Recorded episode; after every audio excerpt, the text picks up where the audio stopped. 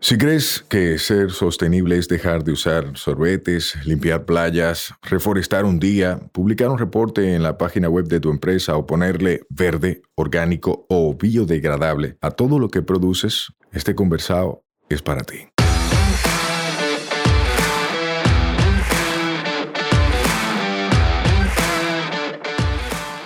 En cada conversado sostenible te ayudaremos a romper paradigmas y te compartiremos alternativas y herramientas para que acciones ya, sin excusas.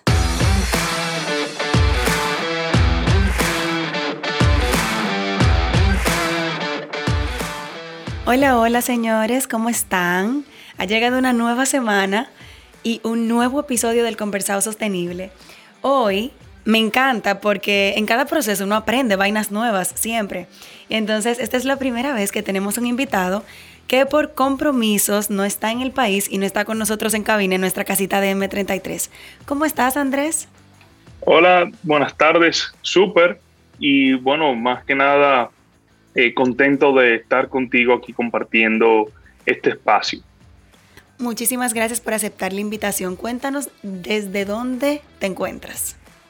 Me encuentro en Boston, en el MIT, donde actualmente pues eh, trabajo impulsando temas de sostenibilidad, emprendimiento y que al final puedas, puedan eh, seguir agregando valor al país, al Caribe, a través de la plataforma en la cual trabajamos y bueno, eso vamos a entrar en detalles en un segundo de SOS Carbon. Eh, que también nace en este instituto. Chulísimo. Señores, ya ustedes saben, tenemos un invitado, un invitado que está en el MIT creando vainas para República Dominicana y para el mundo. Porque al final lo que se crea y es funcional se escala donde se necesite. Y yo estoy casi segura de que ustedes se van a dar cuenta que el problema que estamos teniendo aquí no es solo nuestro. Andrés, cuéntanos quién eres tú. Como ser humano, ¿cómo te describirías?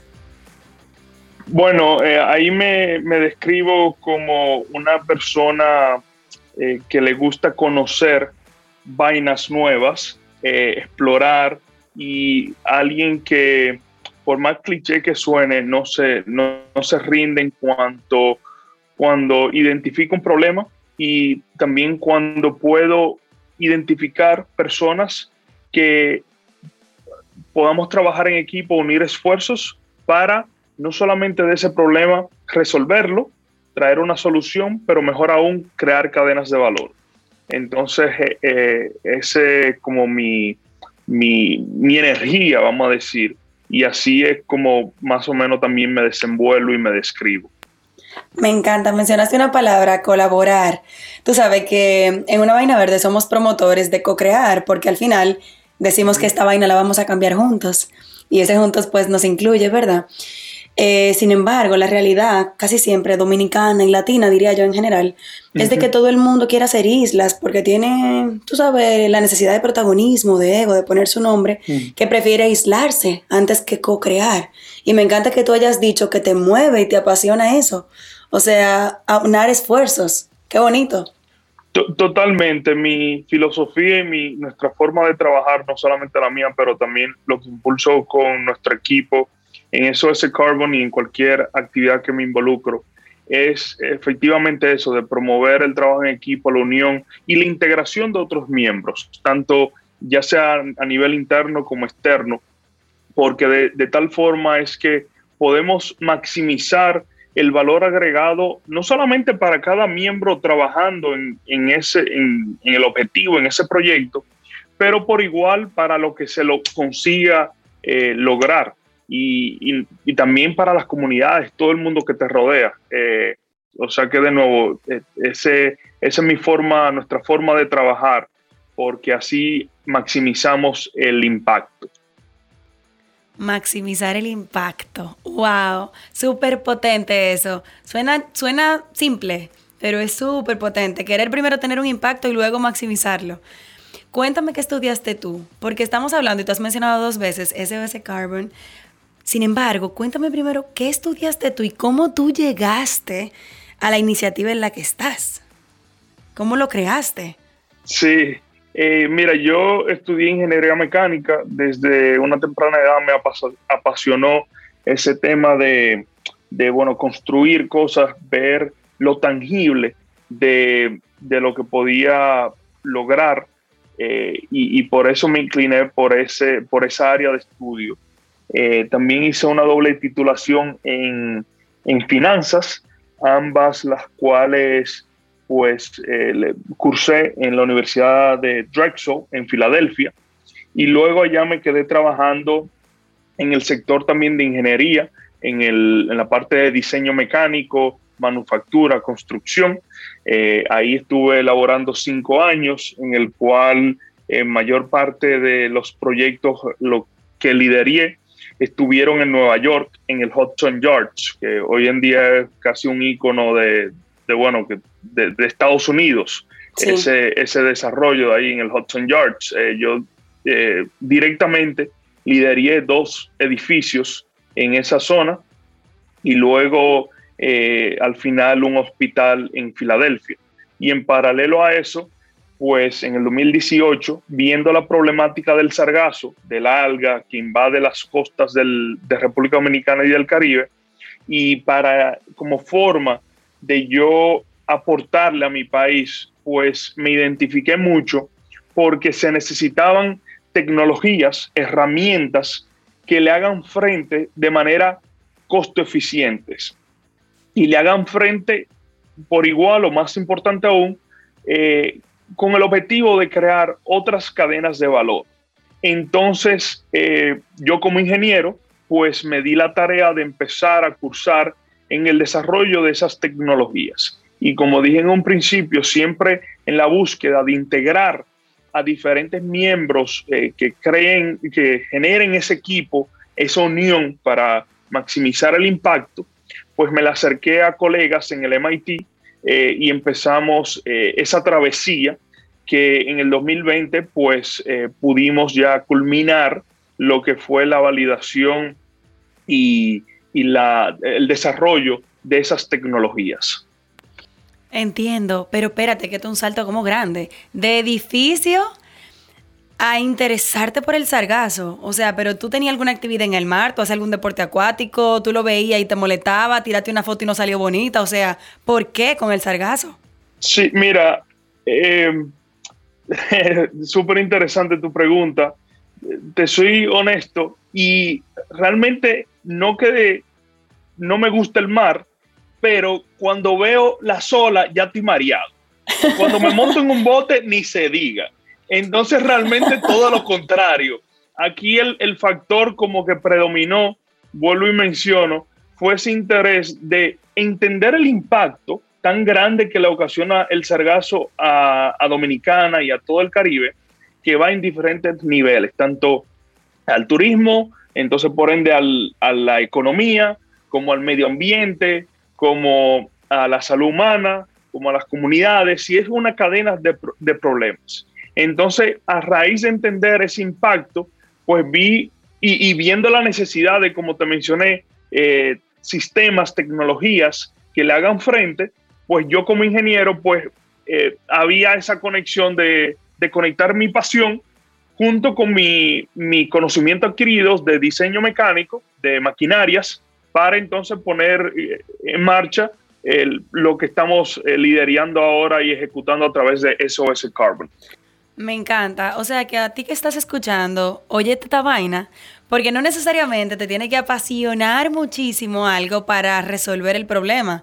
Tú estás hablando con una gente que creó una solución, una alternativa, ¿verdad? Que está siendo funcional y que va a describir en breve.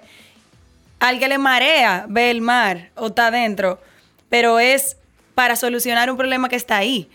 Qué bonito, porque mucha gente como que dice, mira, yo nada más resuelvo lo que a mí me interesa.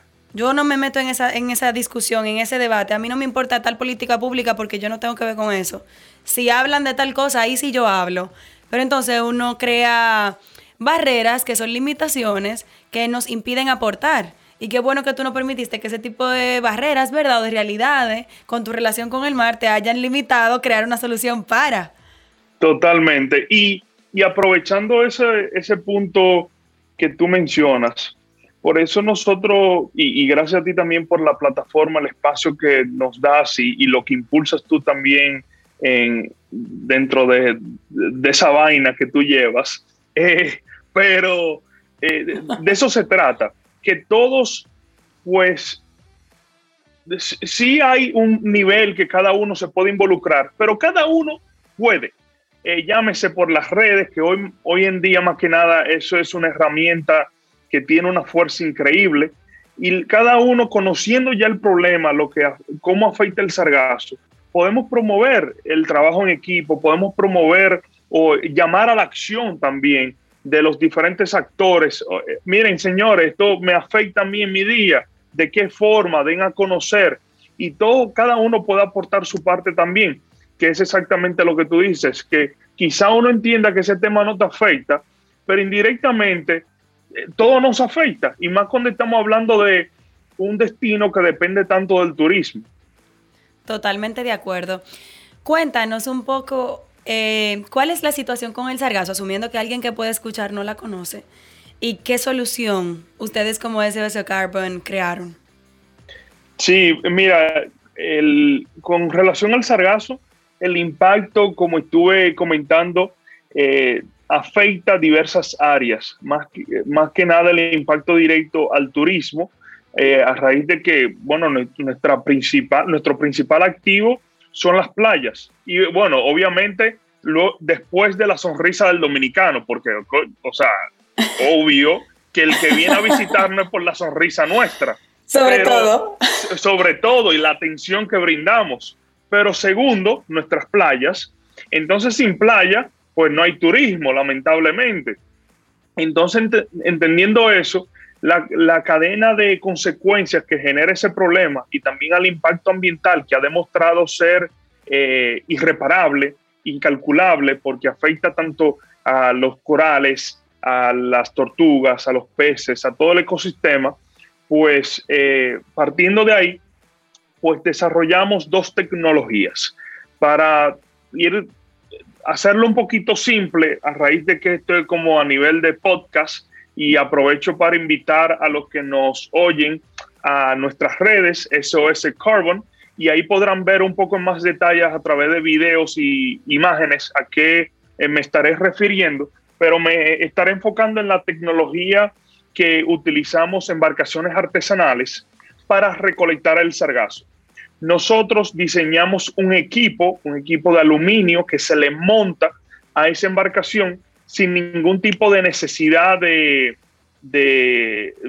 acondicionamiento o cambios a la embarcación, sino que es un equipo que como se le amarra a la embarcación, para ponerlo así simple, se la amarra y eso nos permite tener en cada costado como dos aros que le ponemos una malla para recolectar el sargazo a medida que la embarcación navega. Entonces esa malla se quita y se pone, cuando está llena se quita y se pone una vacía para ser, eh, tener el, proceso constante. Y esto nos ha permitido no solamente tener una eficiencia sumamente alta en cuanto a la recolección, más alta que cualquier otra tecnología, para darte un poco de referencia, cada embarcación con esa capacidad que tenemos y dada la, cantidad de sargazo que llega al Caribe por, por kilómetro de playa, podemos cubrir aproximadamente un kilómetro de costa. O sea, una embarcación, un kilómetro.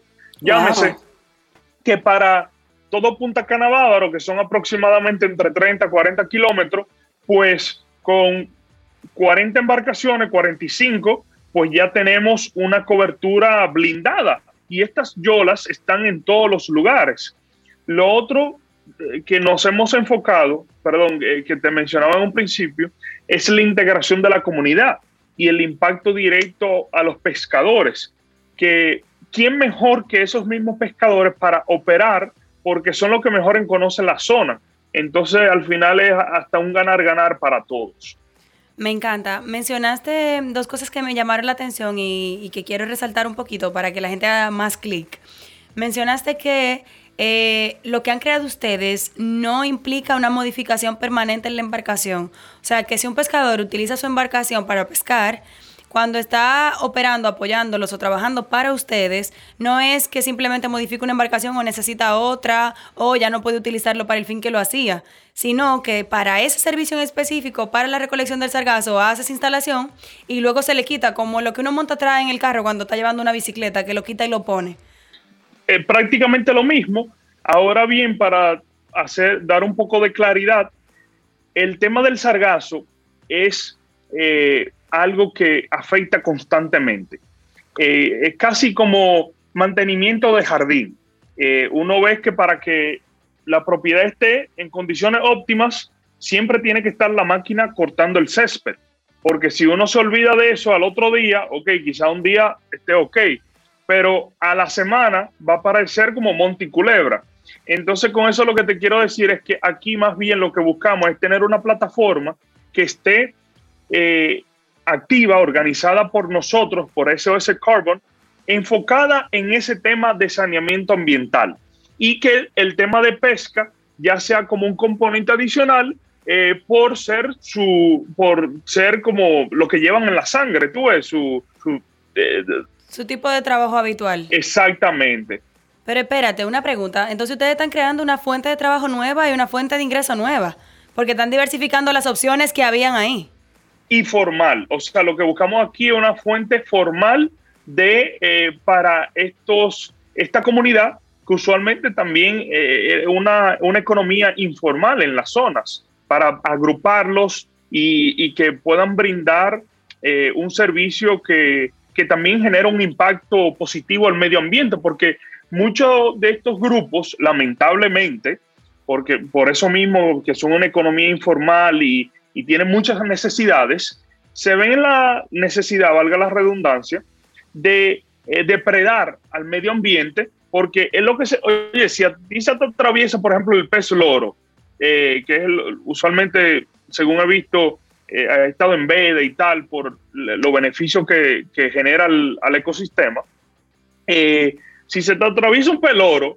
y no hay más nada, oye, lamentablemente la persona tiene que comer, ¿entiendes? Entonces, aquí lo que buscamos es también divertir o eh, cambiar esas prácticas a través de plataformas que sean un, sustento formal. Me encanta. Wow, el relacionamiento con grupos de interés. Mira, me encanta que hayas mencionado que sus aliados son los comunitarios y en especial los pescadores, porque bien como mencionas, eh, mucha gente tilda, acusa y tiene el dedo siempre ready para decir, ellos no deberían estar pescando ahí, porque ellos deberían irse para su casa, porque eso te embeda y qué hacen, qué hacen esto, que lo otro, que están depredando su propio ecosistema, el que le da comida por generación tras generación. Y es muy simple y muy fácil eh, decir ese tipo de argumentos de tu casa, con tu aire acondicionado y con tu salario y con todas tus necesidades básicas cubiertas cuando la realidad de esa persona no es la misma ni el sistema ha creado alternativas. Entonces, quitarle el plato de comida a una gente sin darle otra opción está fuerte. Me encanta que ustedes hayan llegado eh, como privados. Porfa, confírmame si son privados, si son ONG, cuál es eh, el tipo de estructura. Ahí la, estructura, la forma que nosotros lo ponemos es que nuestro enfoque es el impacto social y medioambiental, indiferentemente de la estructura. Eso para nosotros realmente no es una representación, eh, vamos a decir, eh. No, o sea, no, no encuentro la palabra, pero vamos a poner, no es una representación apropiada. Más bien, nosotros nos caracterizamos o nos exponemos por el trabajo que hacemos, porque al final el componente económico tiene que estar para que cualquier estructura tenga, tenga su sostenibilidad. Entonces, más bien, eh, indiferentemente a eso, pues eh, eh, nos enfocamos en ese impacto que, que, generamos. Pero me encanta, o sea, me encanta. Y si tienen una estructura de empresa con fines lucrativos, me gusta aún más. Porque el hecho de que en República Dominicana no exista la figura jurídica de empresa social no quiere decir que ustedes no sean una empresa social. A nosotros en una vaina verde nos pasa que nos autodefinimos como empresa social, aunque no tengamos una entidad jurídica que nos permita hacernos ricos sin joder el planeta en el camino. Ojalá todas las empresas puedan hacer eso. Totalmente. Bueno, y, y bueno, de otra forma ahí era que quería llegar en, otras palabras, porque evidentemente, o sea, ese componente social también agrega mucho valor. eh, directo como indirecto, porque como te digo, solamente el tema de sanear eh, y de evitar que el sargazo no entre a la costa, ya hay componente, un componente económico importante, o sea que todo alrededor de, se estarían beneficiando. Me encanta. ¿Y ustedes ahora mismo dónde han tenido incidencia? ¿Qué áreas han intervenido o dónde trabajan frecuentemente? Para uno cuando visite ese sitio sabe, mira, esta embarcación que estamos viendo con, con las mallas a los lados que forma como una salchicha cuando se va llenando, es de SOS Carbon. ¿Qué sitios serían? Claro, nosotros actualmente eh, lanzamos el plan SOS, en el cual como estratégicamente hemos estado eh, en diferentes zonas Estamos actualmente trabajando de la mano con Grupo Punta Cana, y a quienes también, pues, eh, no solamente agradecemos el apoyo y, la confianza en esta unión, nosotros más bien también es otra característica que, otra característica que, eh, que hacemos como que expresamos. Nosotros más bien aquí somos aliados del sector turístico. Y eso es lo que buscamos, porque al final, vuelvo y digo, es un ganar-ganar para todos. Entonces, trabajamos de la, de la mano con ellos. También hemos estado en el Club Med, eh, en Punta Cana por igual. Y, y, bueno, no con presencia de nuestros equipos, pero diseñamos otros sistemas para intervenir en su momento en Barahona, cuando hubo la situación eh, bien drástica en meses pasados, ahí asistiendo al Ministerio de Medio Ambiente, a quienes también eh, agradecemos por esa confianza y trabajo en equipo, que volviendo a lo que mencionábamos al principio, eso es lo importante aquí, el, trabajo en equipo y en que todos los sectores, pues todos los actores se unan en ya impulsar sistemas costo eficientes que le puedan hacer frente tanto a corto plazo como a largo plazo, o sea, de, de, forma inmediata, porque hay que, ya no podemos seguir dándole de larga al problema, pero también que dejen las costas blindadas para eh, años a seguir. Me encanta. Yo estuve presente en un estudio de caso en Barna que fue específicamente sobre el sargazo con Grupo Punta Cana y a mí me o sea, yo me llené de orgullo cuando vi que el estudio que estaban analizando presentaba alternativas como SOS Carbon. Entonces, ver a un grupo de la categoría verdad y del alcance de Grupo Punta Cana visibilizando iniciativas como la tuya, como la de ustedes, eh, me enorgullece, porque muchos, muchos grandes se tiende a decir eh, de forma muy ligera que los grandes siempre se quieren comer al chiquito. Y no siempre es así cuando el chiquito trabaja y está metiendo mano como debe el grande se alía de ese que está creando la alternativa que merece. Y ahí esa relación de ganar-ganar es muy, muy evidente, sobre todo porque están creando soluciones que son necesarias. No es que se están inventando un producto para después buscar el mercado y para después intentar venderlo. Es que están resolviendo un problema que está ahí y que ha estado ahí por años, eh, nosotros volteando la cara y yéndonos a la playa que no lo tiene. Totalmente, es así. Y, como tú bien dices, eh, por más grande o pequeño que sean los diferentes grupos. Aquí también cada uno trae algo diferente a la mesa. Eh, nosotros que hemos creado la serie de tecnología, hemos desarrollado nuestras experiencias alrededor del manejo apropiado del sargazo y, y, por eso es la necesidad de trabajo en equipo, porque cada uno trae algo a la mesa.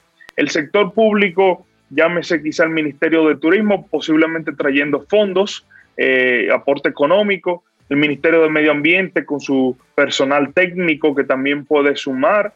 O sea que cada uno puede traer diferentes cosas. Nosotros por igual, mencionando ahora, aprovechando que menciono diferentes organizaciones públicas o del Estado, eh, venimos trabajando muy de cerca con Anamar, a quienes agradecemos infinito desde nuestro inicio como eh, en fase de investigación y desarrollo, ese apoyo que nos vienen dando y también tienen un, equipo técnico muy sumamente capacitado, eh, que, que, todos aquí podemos eso, unir esfuerzos y garantizar que este problema no siga afectando a la República Dominicana. Y bueno, enfocado en el país, pues salir adelante, competir incluso con otros países eh, y luego entonces también pasarle esos conocimientos a otros y apalancarnos de, de esa experiencia. Me encanta. Andrés, si yo te pregunto, en este proceso de emprendimiento, ¿verdad? que has vivido tú con SOS Carbon, ¿qué aprendizajes has tenido que tú consideras que son como highlight, que son como clave? Porque a nosotros nos suelen escuchar muchos emprendedores que de repente pueden estar pensando en una innovación de ese tipo o de otro tipo de sector, emprender, constituirse, formalizarse. ¿Qué, qué tips le darías tú que ya has recorrido un poquito de ese camino?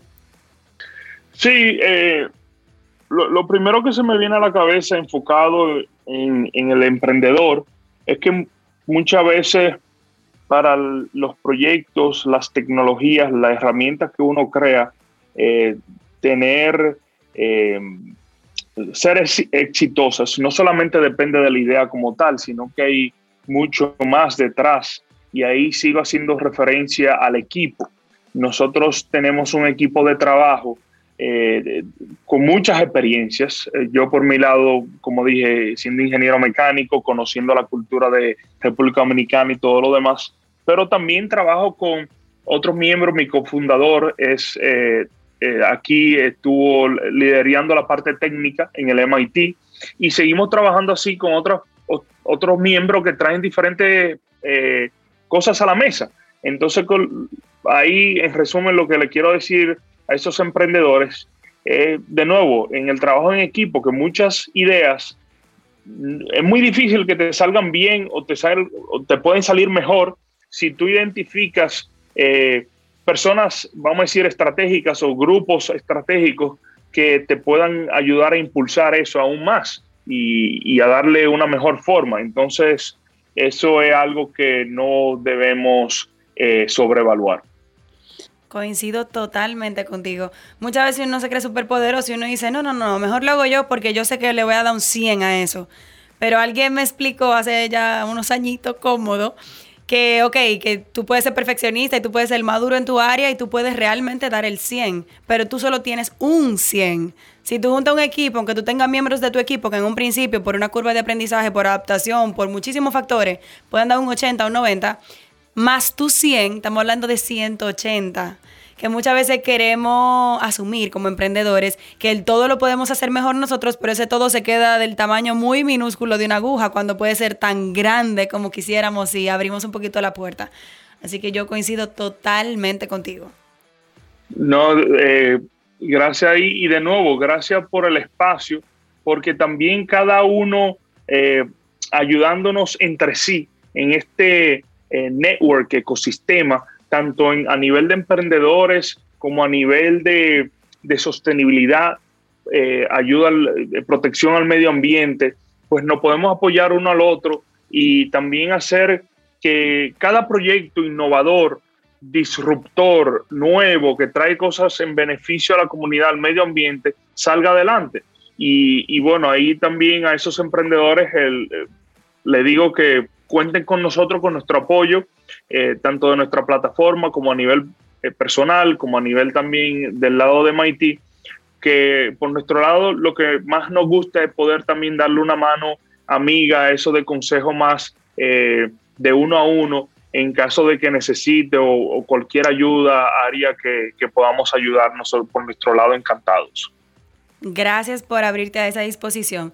A ver, te voy a preguntar algunas cosas personales, ¿verdad? Para que la gente conozca un chin de ti. Ya estamos cerrando, ya hablamos del proyecto, hablamos de quién tú eres como profesional, de la iniciativa que desarrollaste, que te felicito como Sayuris y como la representante de Una Vaina Verde, porque necesitamos más gente que esté metiendo mano, que esté bajando al terreno de, de juego, que esté creando soluciones, porque hablando tenemos a medio país, pero haciendo la gente se queda muy tranquilita.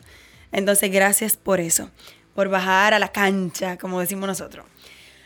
Si te pregunto, ¿cuál es tu comida favorita? Wow, em, yo me gusta mucho lo que nosotros denominamos como el, plato típico dominicano y eso obviamente varía, vamos a decir, puede ser con su carnita, puede ser con su pechuga, eh, tanto habichuelas roja como la bandera. Esa categoría, la bandera, exacto.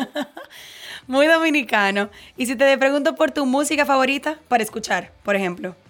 No, ahí yo realmente, bueno, al que nos acompaña les recomiendo que oigan a mi abuela Ivonne Asa, la soprano, eh, pero no, de música no, soy sincero y no cogí ese talento musical de ella.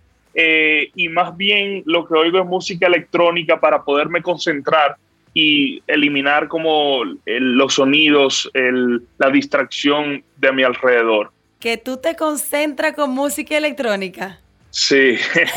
ok, muy particular, muy particular. Y si te pregunto, ¿qué se te da bien? Por ejemplo, si yo te digo, ¿qué cosa se te da bien fuera de trabajo? Eh, cultivar relaciones a largo plazo. Wow, eso es un don viejo, porque con lo rápido que va esta vida, uno como que vive cambiando de círculo y aquí, aquí, aquí. Sí, eso, eso es así y, y obviamente también me pasa y yo también que he estado viviendo, estuve en Dominicana pues, toda mi vida hasta que me fui a universidad, pero luego en Filadelfia duré 10 años en diferentes también posiciones, pero ahí y también como vamos a decir insight a quienes no oyen, mi recomendación es siempre estar en contacto con, eh, mandar un mensajito, un email con esa persona que uno trabaja o fue tu ex jefe o fue tu consejero en algún momento y esa, eso vale mucho para cultivar esas relaciones y poder conectar cuando pueda ser necesario nuevamente. Chulísimo. ¿Tú sabes bailar? Yo hago el intento de todo. Y el que quiere enseñarme, pues, bienvenido. Atención. ayudar a pulir los movimientos, pues, bienvenido. Si yo te digo, mencióname un hobby que para ti sea como, mira, cuando yo quiero desconectarme, para conectar conmigo, yo hago tal cosa. Sí, el, mi hobby antes ya no lo practico, era ecuestre, salto, en montar a caballo.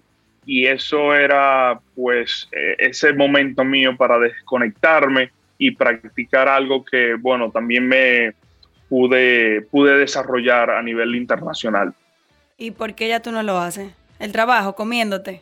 Sí, eh, por tiempo, más que nada, eh, o sea, entre, eh, bueno, eso es el Carbon, como también otras iniciativas que llevo, pues ahí entonces se ha complicado la jugada un poquito. Eso pasa, yo creo que eso es estacional también, porque yo también, por ejemplo, aplazo algunos de mis hobbies cuando estoy muy arrollada con trabajo y luego en un par de meses, un año, uno se reacomoda, se reajusta y saca un tiempecito otra vez. Yo creo que eso es algo cíclico, sobre todo porque estamos emprendiendo en áreas donde hay que desarrollar, o sea, no es nada más de que eh, tengo un trabajo y de 8 a 5 y me fui, no, nada de eso. Cuando uno está creando una estructura como la que estás creando tú eh, y, e intentando dejar un legado tangible, eh, entrenando personal en el camino, creando alianzas estratégicas, desarrollando soluciones, metiéndole cerebro, pasión, corazón, sudor, eh, hay que sacrificar otras cosas. O sea, te entiendo. Y si te pido un mensaje para cerrar, bueno, dos. Uno, ¿cómo quieres ser tú recordado? O sea, ¿qué quieres que, se diga de ti cuando mencionen a Andrés Bisono? Y otro, eh, ¿A quién le darías un mensaje? ¿Alguien importante para ti? Puede ser un grupo de personas, ¿verdad? Pero alguien importante para ti que tú digas, oye, dame un gracias aquí en este podcast a esa gente. Sí, primero, eh, en cuanto al, a cómo yo quiero ser recordado, yo creo que eh, ya estoy trabajando en eso y ojalá sea por ese impacto social y medioambiental que no solamente yo, pero todo mi equipo y el que se suma a nuestra plataforma, lo que representa SOS Carbon, eh, quiere hacer, lograr y, generar que trascienda, un impacto que trascienda. Y más bien que sea por eso. Y obviamente hay diferentes niveles de impacto y eso también es bueno que todos eh, lo entiendan porque cada uno en su día a día puede tener diferentes formas de, de impactar positivamente, aunque y a diferentes escalas. Pero ojalá por mi lado eh, pueda ser algo mucho más grande incluso de lo que tenemos hoy en día en solamente dominicano. En cuanto a un mensaje, pues yo se lo diría a todos los familiares. Aquí tocamos un tema del tiempo y el tiempo que le dedicamos eh, a lo que, bueno, yo estoy liderando Impulso, eh, SOS Carbon como tal y muchas otras eh, iniciativas que llevo. Eh, y, al final de cuentas, mucho también de lo afectado, no solamente los hobbies nuestros, son los amigos, los familiares que te rodean y, y también lo que más te terminan apoyando. Entonces, un mensaje de gracias para todos ellos que realmente pues se han sumado por igual a, a esto que impulsamos y sin ese apoyo pues también no sería quizás ni posible o no estaríamos en esta posición. Chulísimo. Familia de Andrés, gracias. Amigos de Andrés, gracias por entender cuando él puede estar y cuando no puede estar y por siempre agregar valor. La verdad que esa estructura de apoyo que necesitan los emprendedores es fundamental para seguir echando para adelante su emprendimiento. Andrés, gracias por este tiempo. Valoramos muchísimo que hayas compartido con nosotros y nuevamente te felicitamos por, por lo que estás haciendo, que estás intentando cambiar esta vaina. Gracias a ti de nuevo por el espacio, por la plataforma, eh, a todos los que nos acompañan. Lo invito nuevamente a, revisar nuestras redes, a sumarse. Cada uno puede aportar dentro de su propia condición y, lo, que pueda, con lo que pueda. Y nada, de, nuevo, gracias a todos eh, por, por todo el apoyo que nos vienen brindando y ansioso de seguir haciendo eh, expandiendo este impacto. Muchísimas gracias. Bye bye. Gracias a ti. Este podcast se graba en nuestra casa, M33. Nos escuchamos la próxima semana. Recuerda que esta vaina es todos los martes. Mientras tanto, nos vemos en las redes. Un fuerte abrazo.